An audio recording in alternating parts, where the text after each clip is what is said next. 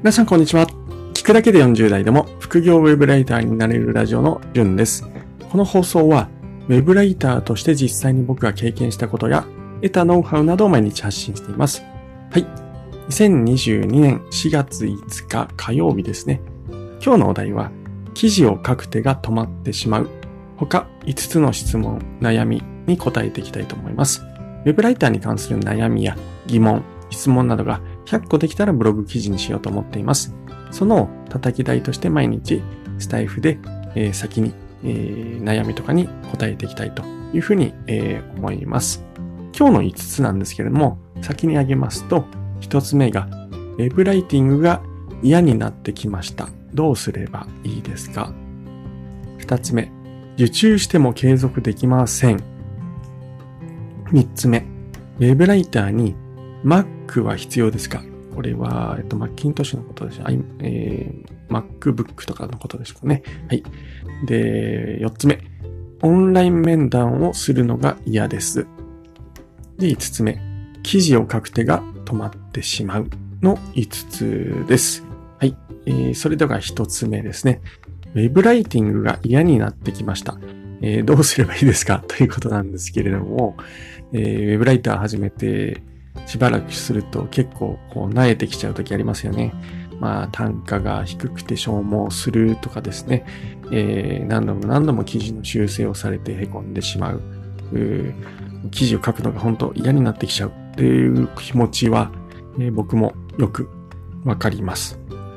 はい。僕も初心者の頃すごく嫌になっていた時っていうのはあります。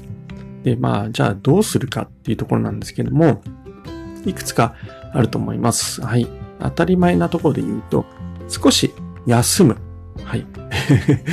えっとですね、納期とかに余裕があるんであれば、そうやって根詰めてしまうと、厳しいっていう時はですね、根詰めてしまって厳しいっていう時は、もういっそのことを休む。そして、えー、気分転換をするっていうのがいいのかなって僕は思います。まあ、気分転換にもまあある程度レベルがあると思います。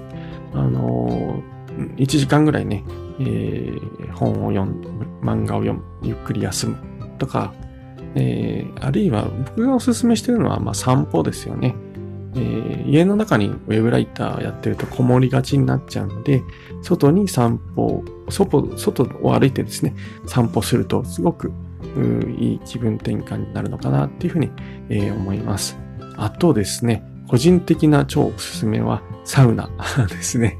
僕だ、サウナ大好きなので、えー、サウナに行ってます。そうすると、もう圧倒的にリフレッシュして、えー、まあ、また、えー、活力を得て書けるようになるのかなっていうふうに思います。あとちょっとイレギュラーなところで言うと、前にまあブログ記事書いたり話したりもしてるんですけれども、えー、ブログを書く。ウェブライティングってどうしてもですね、レギュレーションがあったり、まあ記事をですね、え修正されたり、え、指摘されたりっていうことがあると思うんですけれども、ブログは自分の、自由に書けますよね。なので、結構ですね、ウェブライターをやっていると、ブログの面白さっていうのはすごく感じることができるんじゃないかなっていうふうに、思います。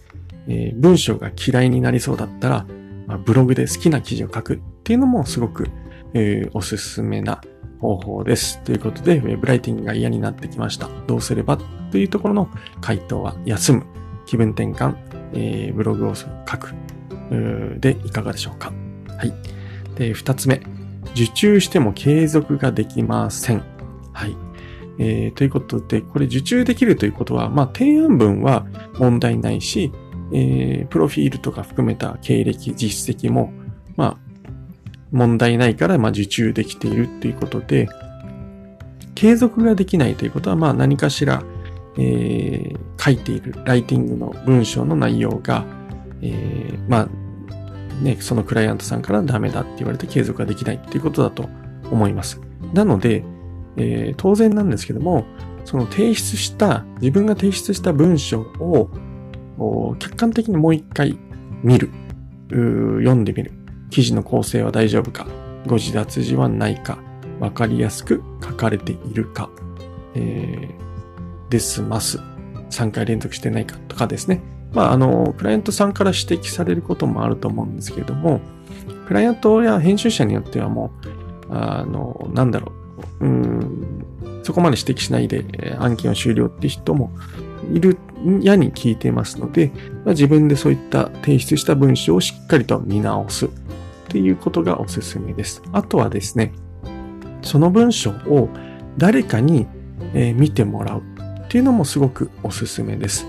えー、まあ、家族とかですね、友人に読んでもらって、これどう思うと、わかりやすいっていうふうに、えー、見てもらう。これ一番客観的なアドバイスがいていただけるおすすめの方法です。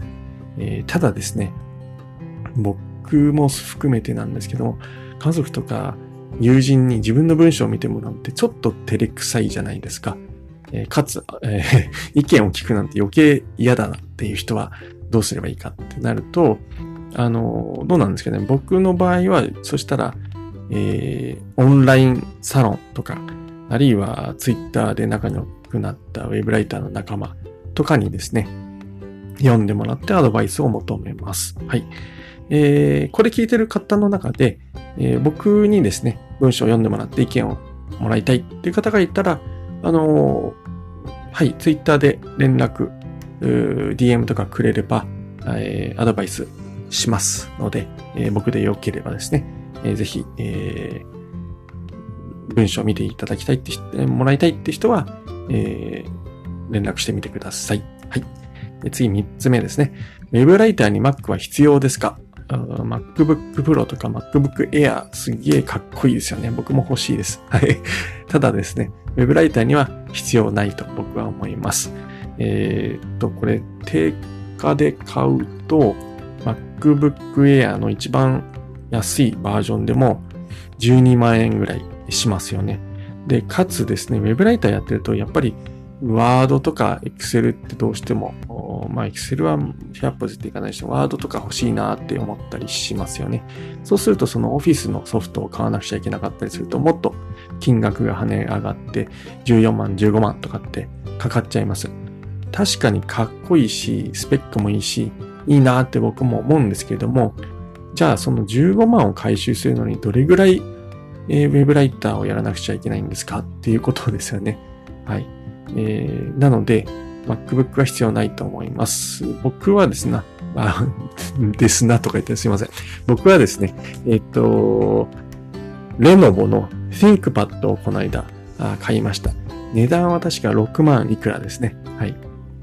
これで、えー、十分快適に、えー、ウェブライター生活を送っていますということで、えー、ウェブライターに Mac は必要ですかっていうところで僕は必要ないと思いますという答えです。4つ目、オンライン面談をするのが嫌です。はい。オンライン面談をするのが嫌だという人はしなくても OK じゃないでしょうか。はい。あの、僕はウェブライターの仕事をしている副業でやって約2年弱なんですけれども、今までオンライン面談をしたのはですね、えー、っと、2回、2回ぐらいですね。はい。圧倒的にない案件の方が多いので、どうしても嫌だって人は別に無理してオンライン面談しなくてもいいのかなっていうふうに、え、思います。ただですね、オンライン面談をして編集者さんとかクライアントさんと、まあ、顔見知りになっていると、どうなんですかね。あの、仕事がやりやすくなるなっていうふうに僕は思います。はい。やっぱり顔知ってるとですね、お互い、なんて言うんだろう。うーん、顔が思い浮かぶんですよね。仕事してても。うんあ、えー、ちょっと、ここは申し訳ないなとかいう気持ちが出て、しっかり丁寧にやろうとかですね。逆に多分、クライアントさんの立場としても顔知ってると、あ、ここちょっと丁寧に教えてあげようとかですね。えー、まあ、これ納期ちょっと遅れてるけど、まあまあ、いっか、あの人だから、みたいになるのかなって、えーえ期待してます。はい。ということで、オンライン面談をするのが嫌な場合はしなくてもいいと思うんですけれども、まあ、し、やってるとメリットもあるのかなって思います。はい。で最後5つ目ですね。記事を書く手が止まってしまうということは、これは、あの、僕もよくあります。未だに。はい。えー、これですね、なかなかこう、まあ、いろんなパターンがあるので難しいんですけれども、えー、と、僕が最近やったな、手が止まってしまった中で効果的だったなって思うのが、あの、これ全体を見ていると、記事が止まってしまう時ってあるんですよね。なので、一つの見出しにも集中して、えー、ライティングをする。でそこで書けなくなったら、その見出しはですね、えー、もう一回飛ばして、次の見出し書いちゃうっていうことをですね、あのー、順番に書く必要ってないんですよね、ライティングって。なので、記事の構成を作って見出しがもう、例えば5個作ってあったら、一つ目の見出しが書けないってなったらもう二つ目、えー、もう、あるいは飛ばしても三つ目、四つ目から書いてもいいです。リード文が書けないっていう場合も一緒ですね。あの、リード文を飛ばして、えー、二つ目の見出し、えー、最後の見出し、どこから書いてもいいので、その一つの見出しに集中して書く。それでもちょっと書けないっていう場合はですね、その見出しのタイトルについてちょっと調べてみると、まあ、あの、書けるんじゃないかなっていうふうに、えー、僕は思います。はい。えー、いかがでしょうかね。はい。えー、5つ今日は質問にお答えしました。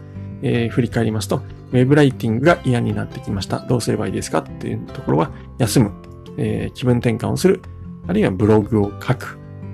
はい、えー、ブログを書くと好きに文章が書けるので、ライティングが好きになりますよってこと。二つ目、受注しても継続できません。えー、という場合は提出した文章を見直す。周りの人に、えー、アドバイスをもらう。えー、ですね、えー、僕に送ってくれれば、えー、僕も意見は言わせていただきます。はい。で、3つ目。ウェブライターに Mac は必要ですか？ということで必要ありません。え、料金の回収が大変なので、もっと安くて同スペックのパソコンがありますので、それでいいと思います。えー、レノボの ThinkPad とかですね、えー、デルの、なんだっけ、えー、インスパイロンとか、すごくおすすめです。で、4つ目。オンライン面談をするのが嫌です。はい、えー、しなくても OK です。でも、顔を知ってると仕事がやりやすくなるかもしれません。記事を、最後、記事を書く手が止まってしまうということなんですけれども、一つの見出しに集中するということと、順番にこだわらず書けるところから書くということで解決するんじゃないでしょうかという僕の意見です。はい。以上ですね。えー、本日は Web ライターの単価が上がったきっかけは他5つのお悩み、質問にお答えをさせていただきました。本日は配信を聞いていただきましてありがとうございました。それではまた明日お会いしましょう。じゅんでした。ではでは、と言いたいところなんですけど、今日もですね、えー、ちょっとどうでもいいお話を一つすると、今日はですね、朝の6時半から、えー、畑でですね、リンゴ畑で防除の仕事がありますということで、今日はですね、4時半に起きて、えー、今、えー、この収録を撮っているのが、えー、5時半ちょっと前ですということで、外まだ暗いんですけど、今日も一日頑張りますということで、はい、えー、それでは今度こそ。ではでは。